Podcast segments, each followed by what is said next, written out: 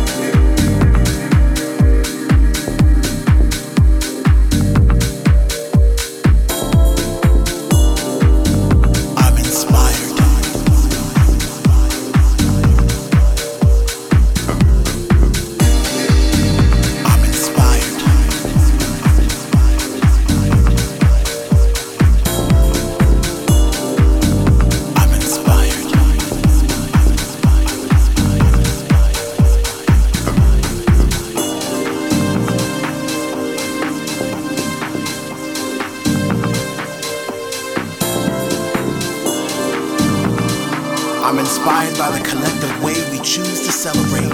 With dips, spills, spins, and turns. Like natives in the ripped jungle, we dance within these walls, utter anticipation of bass drops and filtered loot.